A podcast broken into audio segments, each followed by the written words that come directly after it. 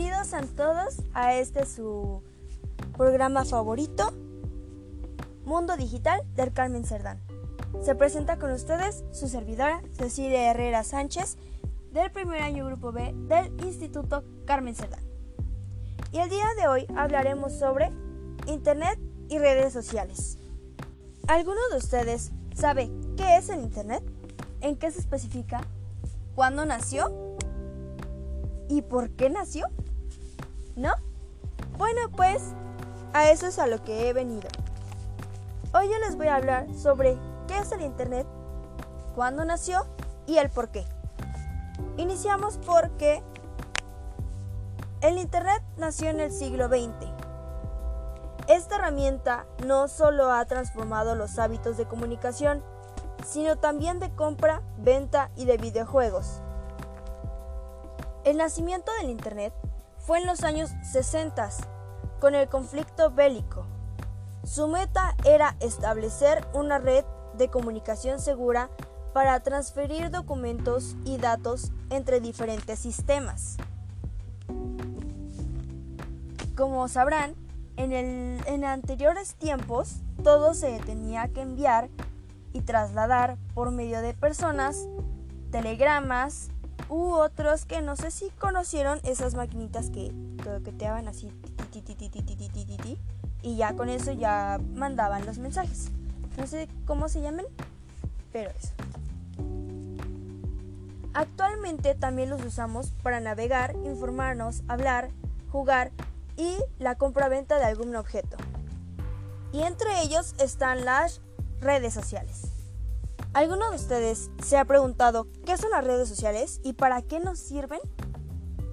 Bueno, pues actualmente son sitios web conformados por comunidades de personas que tienen cosas en común. Hoy, las redes sociales le dan el protagonismo a los usuarios y a las comunidades que estos conforman. Sus principales funciones es conectar personas dentro del mundo virtual, como ahora lo conocemos, que, es como el WhatsApp, Facebook, entre otras más aplicaciones, las cuales veremos en un momento. ¿Saben algunos de ustedes cuáles son los tipos de redes sociales más utilizadas? Bueno, pues ahora los podemos clasificar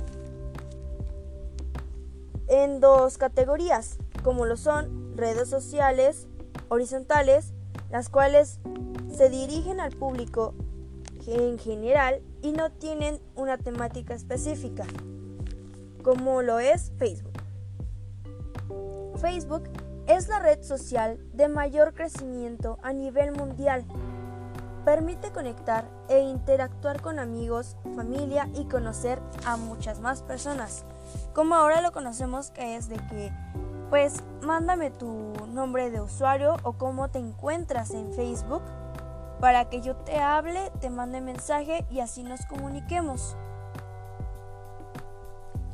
Bien, otro es Twitter, el cual se define como una red social, pero también como una plataforma que trata también sobre blogs,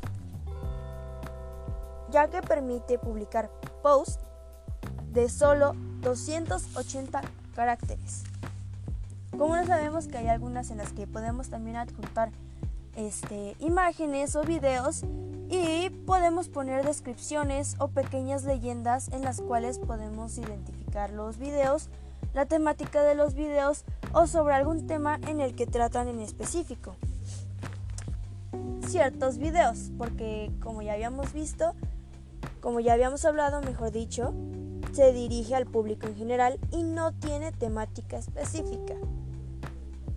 ¿Ok? La otra clasificación es redes sociales verticales, las cuales están especializadas en algún tema, como YouTube.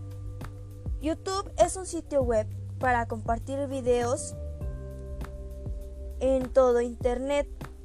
Muchos no lo ven como una red social, pero la verdad es que YouTube se clasifica en una red social al permitir que los usuarios se conecten y compartan información entre ellos.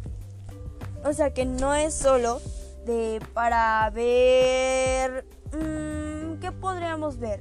Una, una caricatura, un juego, sino que ahora también ya lo utilizamos también para mostrar nuestro día a día entre otras personas.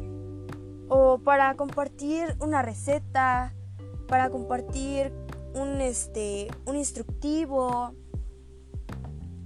para compartir cosas las cuales nos pueden servir o las cuales nos sirven. La, también lo utilizamos para saber otras cosas las cuales no teníamos conocimiento. Como hay unos youtubers los cuales se dedican a mostrar este contenido de videojuegos o de comida, de su día a día, de maquillaje, de baile. De, yo he visto también que existen hasta de rescate, de terror. Y hay hasta incluso plataformas de esa misma, hay mismos usuarios que han subido hasta películas. Por lo cual es más sencillo obtenerlas ahí que buscar en algunos otros sitios web, los cuales nos podrían incluso meter en cosas en las que no queremos, como algunas que te llevan a otras páginas, te meten virus al teléfono, entre otras cosas.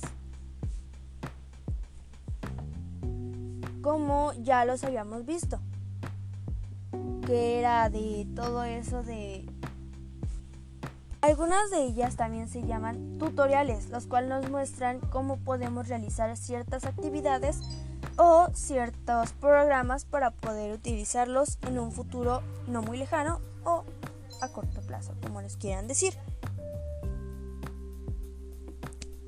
Y bueno, pues eso es todo por hoy. Muchas gracias por estar nuevamente en su programa llamado Mundo Digital del Carmen Cerdán. Se despide de ustedes su servidora Cecilia Herrera Sánchez en el primer año Grupo B del Bachillerato Carmen Cerdán. Muchas gracias y lindo día.